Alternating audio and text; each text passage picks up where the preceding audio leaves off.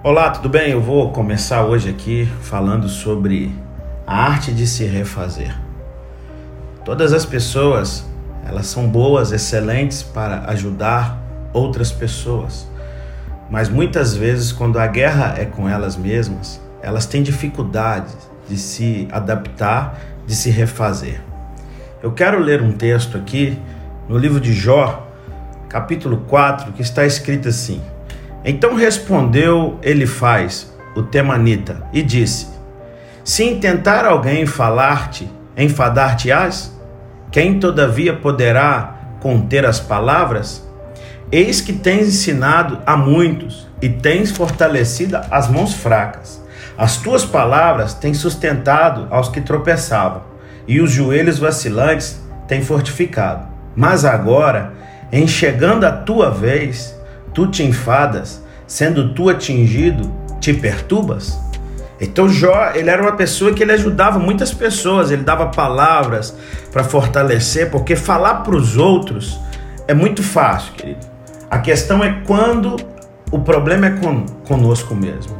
O problema, quando ele é comigo, eu tenho que aprender a lidar com esse problema. É muito fácil falar para as pessoas ter fé. Difícil é quando eu tenho que ter fé. É muito fácil falar para as pessoas recomeçar. O difícil é quando eu tenho que recomeçar.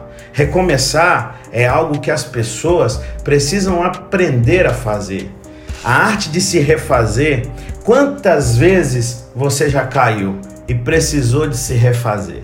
Mas em algumas delas você preferiu desistir, preferiu deixar de lado, preferiu deixar para lá. Quantas vezes você, dolorido por uma queda, tinha que se levantar, mas de repente você decidiu não se levantar daquele detalhe? Quantos sonhos engavetados, quantos problemas guardados, quantas crises não resolvidas. É interessante porque para que eu tenha um presente sólido, é necessário que eu tenha um passado bem resolvido. Os problemas que eu não resolvi ontem, eles me encontrarão amanhã. Os problemas que eu não resolvi ontem, eles serão os meus inimigos amanhã. Então é muito importante que você entenda que melhor do que o discurso tem que ser a vivência, melhor do que a fala tem que ser as atitudes. É interessante porque as decepções da vida, as feridas da vida, elas podem provocar em nós duas coisas. Podem fazer de nós uma pessoa dura, que não quer mais saber daquele assunto, ou pode fazer de nós uma pessoa madura, qual a diferença da pessoa dura para a pessoa madura? Pessoa dura é aquela que não quer voltar mais, não quer dar outra chance, outra oportunidade, e madura é aquela que aprendeu com as circunstâncias para poder ensinar a outros e ajudar a outros. Ninguém vai ser um grande professor se não passar por aquela escola. Ninguém vai ser um grande líder se primeiro não passar por aquele treinamento. Então é muito importante que você entenda que conseguir se reerguer faz parte daqueles que querem escrever uma história relevante. Ninguém vai escrever uma história relevante sem se reerguer nos lugares que caiu. É muito importante viver a resiliência. Resiliência, segundo o dicionário, é a elasticidade que faz com que certos corpos deformados voltem à sua forma original. Deixa eu lhe dizer uma coisa: refazer não é reinventar, não é começar outra coisa, é pegar os planos originais e viver esses planos. Eu queria salientar para você que você é um plano original de Deus e Deus não desistiu de você. Você é um plano que Deus sonhou. Você foi algo projetado pelo Pai e ele não desistiu de você. Mas quantas coisas você desistiu de você mesmo? Quantas coisas você decidiu mudar, não quis mais lutar, não quis voltar? Eu quero te dizer que recomeçar é uma coisa, mas se refazer é só para aqueles que vão deixar legado. Muitas pessoas estão preocupadas em deixar herança, mas fortes são aqueles que deixarão legado. Herança é algo que eu tenho palpável. Legado é um caráter que é imposto um, um caráter que é colocado ou que é dado por alguém que caminhou comigo.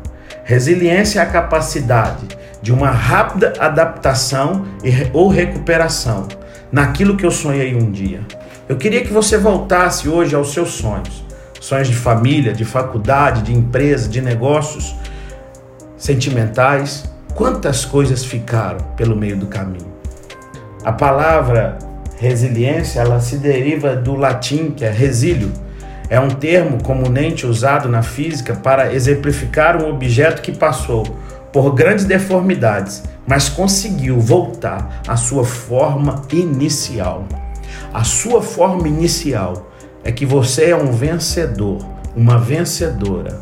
Você é alguém que Deus escolheu. Segundo Jeremias capítulo 29, versículo de número 11, está escrito assim: Eu é que sei os pensamentos que tenho a vosso respeito, são pensamentos de paz e não de mal. O Senhor tem pensamentos com você, pensamentos de paz e não de mal. Deixa eu lhe dizer uma coisa: na vida, a gente vai ter que passar por momentos de dor. A dor é inevitável, mas o sofrimento é opcional. Você vai decidir se mantém esta dor ou se você vive essa dor e larga o sofrimento. Então você precisa de entender que as dificuldades não são para lhe matar, mas elas preparam pessoas que vão poder ser exemplo para os outros. Então hoje eu quero deixar isso para você. A arte de se refazer.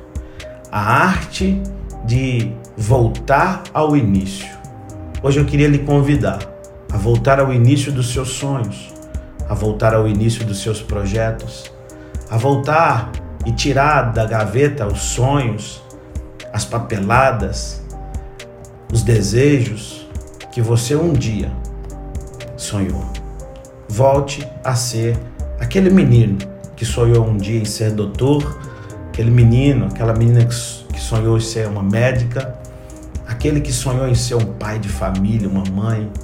Quantas coisas ficaram para trás. Então hoje eu quero lhe convidar para a arte de se refazer.